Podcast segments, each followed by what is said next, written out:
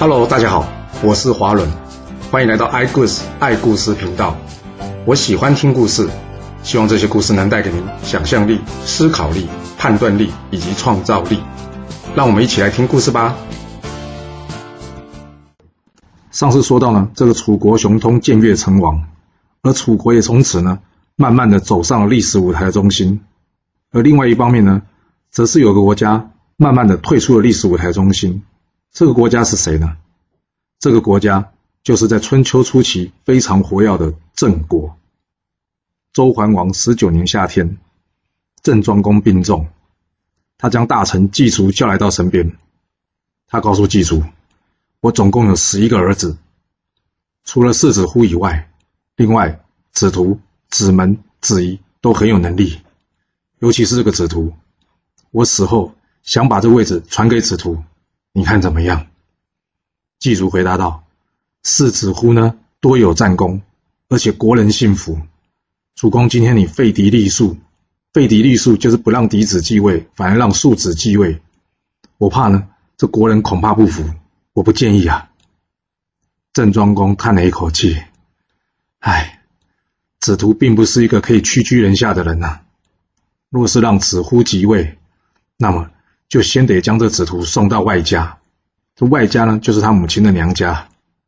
祭卒回答道：“这是主公的家事，还是由主公决定吧。”郑庄公再叹了一口气：“唉，恐怕郑国自此多事了。”于是，郑庄公无奈的将这子图送去了他母亲的国家宋国。没多久，郑庄公病逝，由子乎即位。视为郑昭公。郑昭公一即位之后呢，派出使者到各国说明自己即位的事情。另外呢，请祭祖到宋国，顺便了解一下子图的动向。这被郑庄公送到宋国的子图呢，果然像郑庄公想的一样，他不愿意屈居人下，所以呢，他一直联络他母亲，告诉他说：“我想要回到郑国。”而他母亲的娘家呢，在宋国是个大家族，叫做雍氏。于是呢，他娘家的人呢，请这个宋国国君帮忙。这个宋国国君，你还记得是谁吗？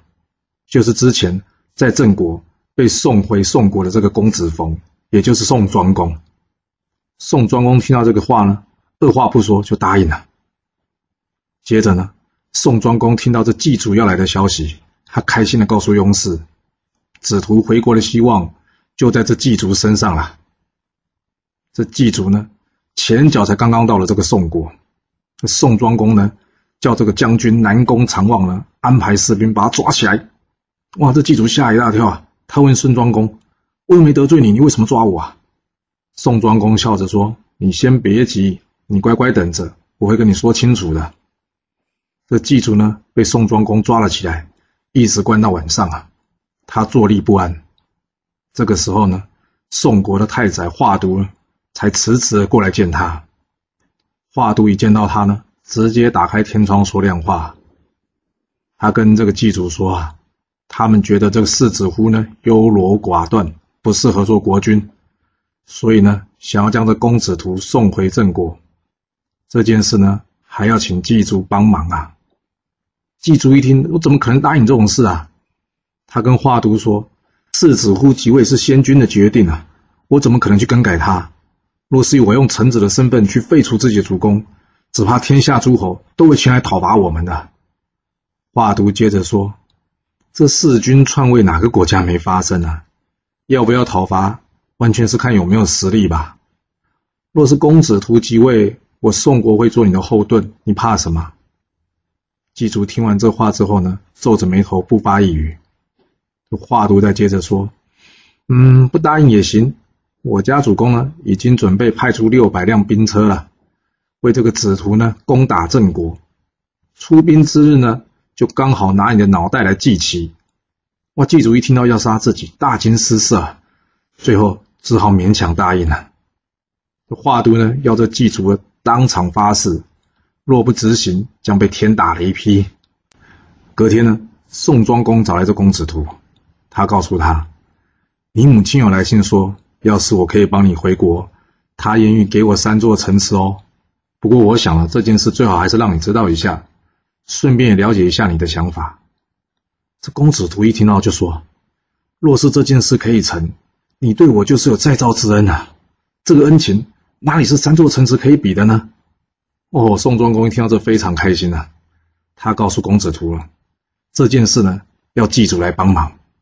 不过呢，祭祖昨晚已经答应了，现在他的人呢被我软禁起来，你去找你舅舅雍氏吧。你们两个呢，跟着祭祖好好商量一下，看该如何进行。于是呢，就由这宋庄公做主啊，让这雍氏、公子图跟祭祖三个人呢歃血为盟，并且呢。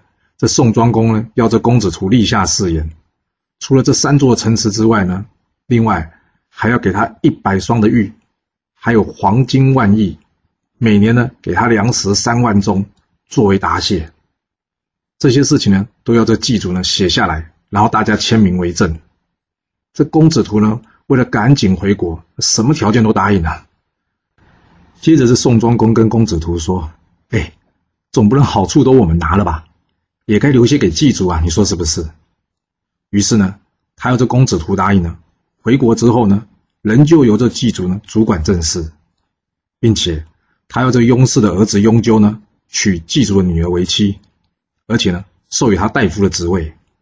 这样子，双方结为亲家，这个结盟就更为紧密了。这宋双公呢以死要挟，祭祖哪敢不从命呢？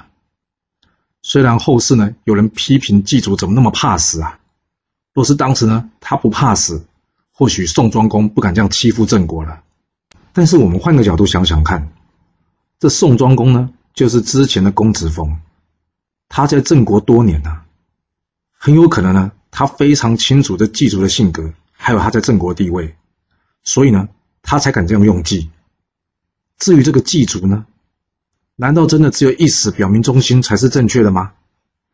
所谓留得青山在，不怕没柴烧嘛。人一死就什么机会都没有了，不是吗？所以到底是非对错，要看你从什么角度来看的。但是不管怎么说了，公子图呢已经答应给宋庄公的东西，对郑国来说呢却是一个非常非常沉重的负担。你要知道啊，这一亿啊大约就是二十四两，这个单位呢会随时代改变。以当时的一亿呢，大约就是现在的三百八十克吧。换句话说，就是大约是现在三千八百公斤的黄金呢。另外，古代量这粮食呢，是用斗、区、府、中四个单位。四升呢等于一斗，四斗等于一区，四区等于一府，十府呢才等于一中。也就是说呢，一中呢就是六百四十升，三万中呢。就是一千九百二十万升呢，哇！要给这么多东西，这国家不是穷了吗？但是他也没想那么多啊，为什么？因为对他来说，这都不是他的嘛。还要取回国家之后，这些东西才变成是他的。这计划定定好之后呢，公子图等人呢，假扮成商人，随祭祖回国。这郑昭公呢，还在等着祭祖回报出使宋国的消息。没想到呢，祭祖一回来，却说他生病了。没来上朝，下去之后呢，大臣们呢纷纷去祭祖家关心他。这一到祭祖家之后，看到这个祭祖呢，精神非常的好，哇，大家很惊讶。哎，你既然身体好，你干嘛不去上朝啊？这祭祖接着说了：“我没有生病啊，是国家生病了。宋庄公呢，打算派兵车六百乘来攻打我们，并且送公子图回国。你们觉得？”这该怎么做呢？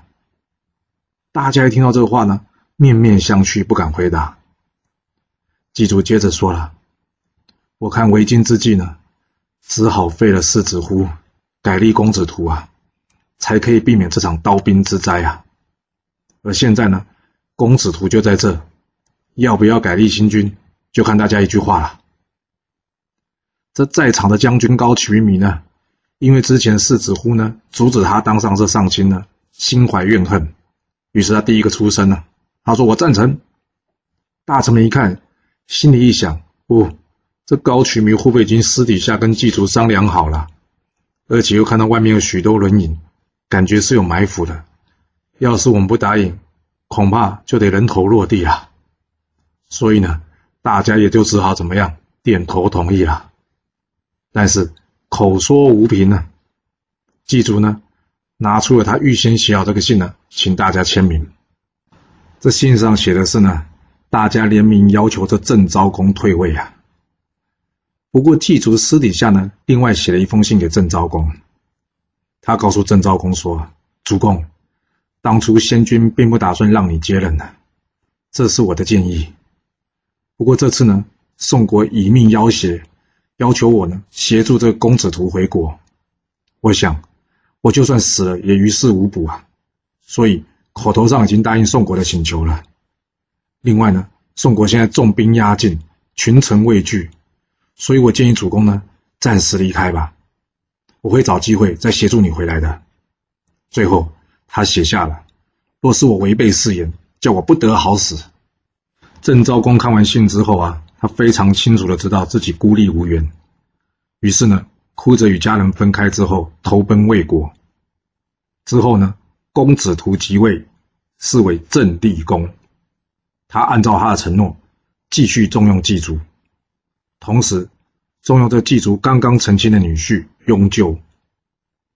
而公子们担心被杀，所以呢逃往蔡国。公子仪呢则是逃往了陈国。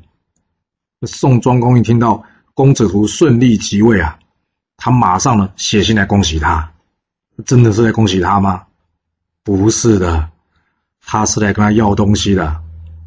他问这个郑立公啊：“喂，你得赶快履行你的承诺哦！你答应给我三座城池，白玉百双，黄金万亿，还有这粮食三万钟，什么时候给我啊？”郑立公一看完这个信呢，他赶快找这个祭祖来商量。他告诉祭祖啊：“当初是因为我想要赶快回来呢，得到这个郑国，所以对宋庄公的要求呢，我才会照单全收的。”但是你看，现在我才刚刚坐上这位置的，都还没坐稳呢。要是他要这么多财物，我都给他的话，那郑国就会府库空虚啊。那该怎么办？还有啊，我才刚刚上任呢，他就要我割三个城池给他，我怕会引起国人的不满呐。你看这该如何是好啊？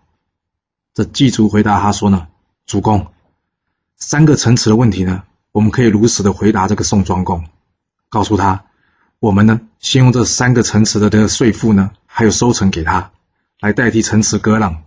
晚一点呢，我们会把这个城池再割让给他的。至于这白玉黄金呢，我们会先给他三分之一。而这每年三万钟的粮食呢，我看这样吧，我们问一下宋国，可不可以从明年再开始计算？郑灵公一听完，觉得嗯，这样说法有道理啊，于是采用了这个祭祖的建议，回复宋国。但没想到呢，这宋庄公一看到郑立公的回信呢，他非常的生气。他说：“这子图要不是我，他可以回国吗？今天这些东西原本都不是他的，拿别人的东西来送我，还这么小气！来呀，给我再去催郑国，一定要这郑国呢依约将所有东西送过来给我，知道吗？”这郑立公之后呢，被这个人催的急了呢。又送了两万钟的粮食给这宋国，然而宋庄公完全不接受这种差一减半的送法，他一再的派出使者呢，要求这郑立公呢全部照付，不可以拖欠，要不然呢，叫这祭祖自己来跟我说。这郑立公无奈的看着这个祭祖啊，哎，你看这该如何是好啊？祭祖回答他呢，这宋庄公呢？就是之前的这公子冯啊，他能有今天的地位，都是主公您父亲的恩德所致啊。他不知道报恩，反而贪得无厌，索取无度。不然这样吧，我看我们请齐国、鲁国两国出面协调吧。郑立公说：“齐国跟鲁国，他们两国会愿意帮忙吗？”祭祖说：“应该没有问题的。你记得吗？当年三国联军一起伐宋。”之后呢，我们立有盟约，有事互相救援。这两国与我们之间的关系还不差。这郑立公接着问：“那么要拿什么话去说服宋庄公呢？”季祖则是说了：“你记得当年华都弑君到郑国迎接公子冯回去吗？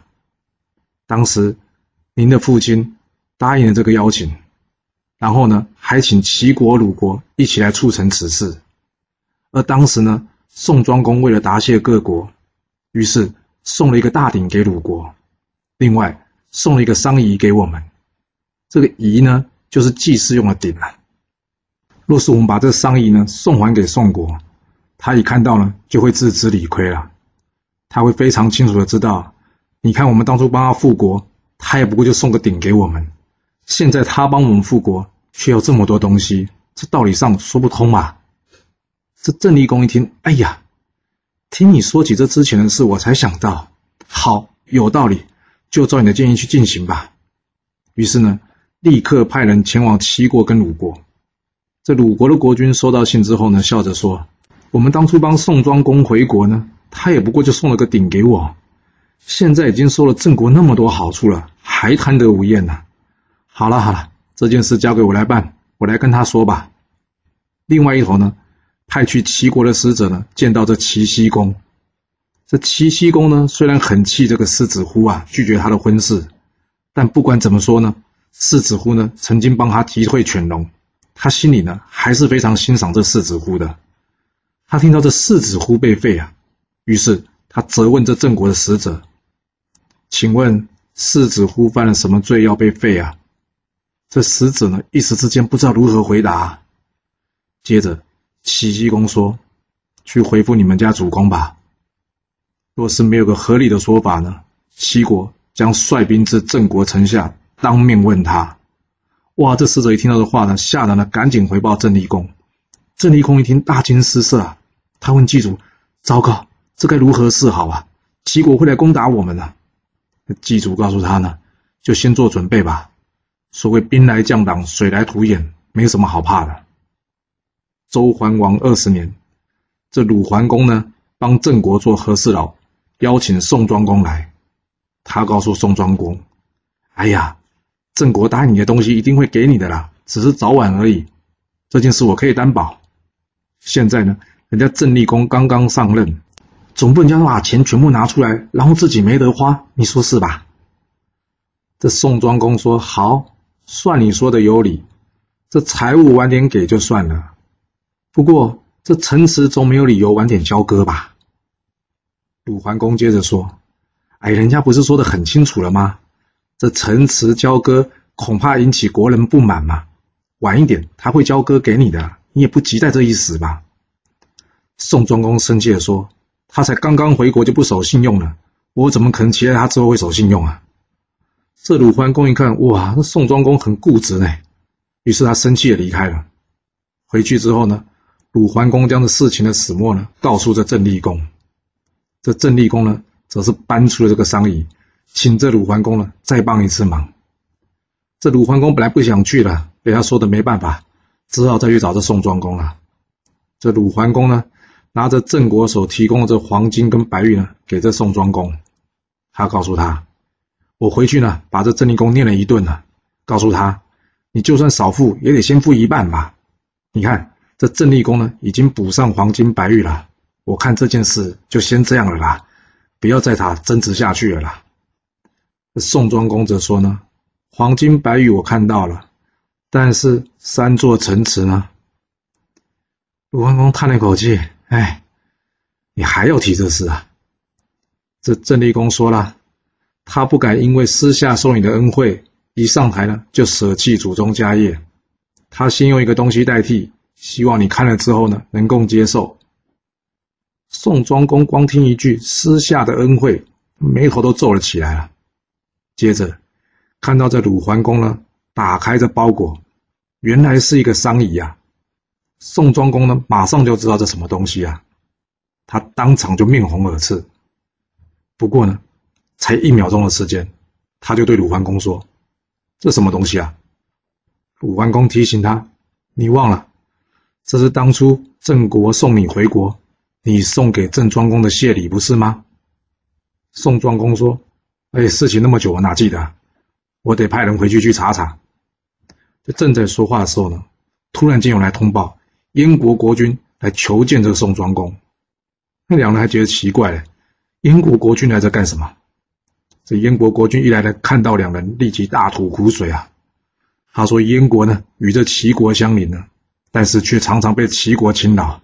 现在呢想请这大国帮忙，希望能与这个齐国和谈呐。宋庄公听完这话呢，一口就答应他了。而鲁桓公则说呢，齐国与晋国也是世仇，常常想要攻打他，不然我也帮晋国说说好话好了。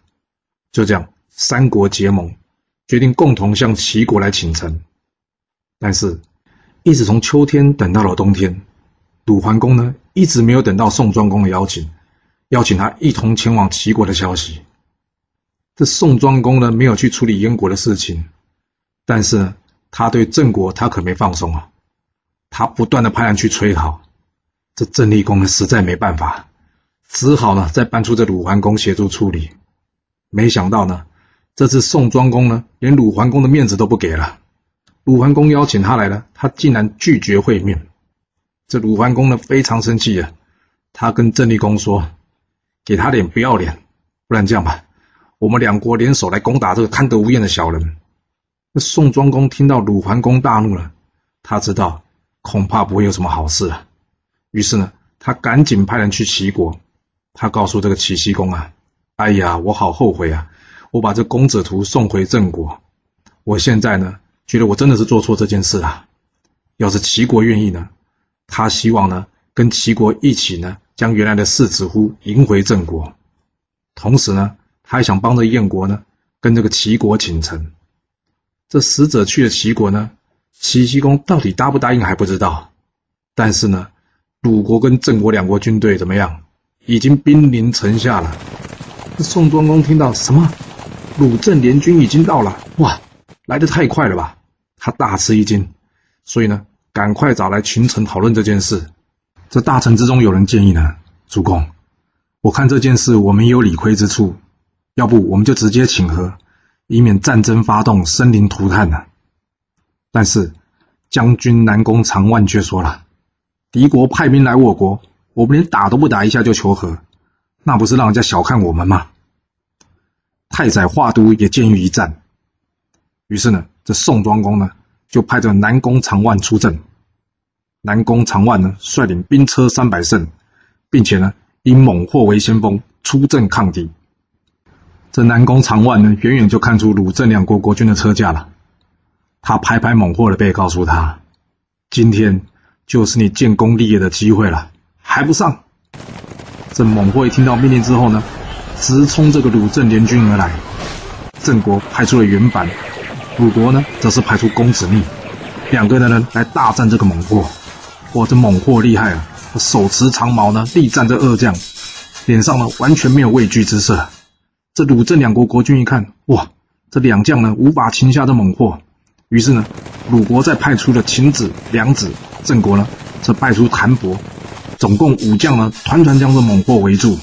这时梁子呢突然一箭射中了猛货的右手。这猛货呢，手一受伤，根本没办法再使用他长矛，结果呢，就被他们抓了起来。这南宫长万一看啊，猛货被抓，若不把他救回来，这脸就丢大了。于是呢，派出自己的儿子南宫牛出战。他告诉南宫牛，不要尽力，诈败就好。我呢，有计策来破敌。南宫牛依计出战了，果然他假装战败。而这郑国的偏将军呢，欺负他年轻，就一路来追，没想到呢。才一追到城门附近呢，突然之间杀声震天，南宫长万从后杀出。这时候，南宫牛再回头来，两军来夹击他。这郑军呢，面对宋军突如其来的夹击呢，反应不及，前去追赶的这个郑国偏将军呢，当场就被他们抓了起来。而另外一头呢，郑军主力呢，听到这偏军去追宋军，袁凡担心呢他会中计，所以赶紧上来支援，没想到却被这城中杀出来的太宰华都给遇上了。就这样。双方呢，从深夜战至清晨，一场混战下来，宋军死伤极多啊。隔天，双方各自将抓来的将军呢交换回去，休兵一天。而就在此时呢，前往齐国的使者回来了。齐僖公告诉宋庄公，因为他呢为了讨伐晋国，所以呢他将郑国的事情稍微耽搁了。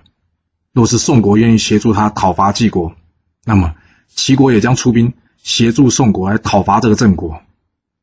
几乎就在同一个时间，在宋庄公收到这个齐僖公的消息之前，晋国的使者呢，早一步赶到了鲁郑两国的阵营。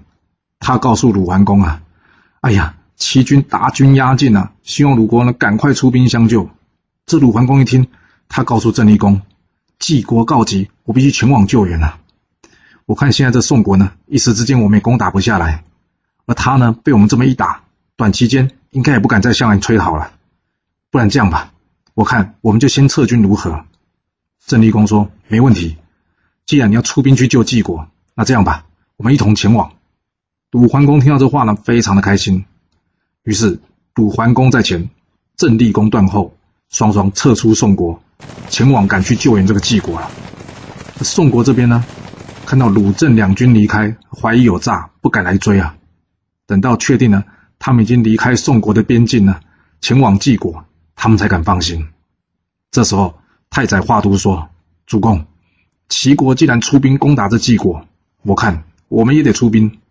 宋庄公说：“嗯，有道理。”于是呢，命令那个南宫长万领兵车两百乘，再次派这个猛获为先锋，出兵协助齐国来攻打这个晋国。这鲁郑联军遭遇这个齐国邀请的燕国、魏国以及宋国的四国联军，在这晋国的会战，到底会鹿死谁手呢？这故事。将会怎么样的发展呢？我们得下次才能跟各位说喽。好了，今天就先说到这。若喜欢我的故事，记得动动您的手指，给我五星评价，或是追踪、订阅以及分享哦。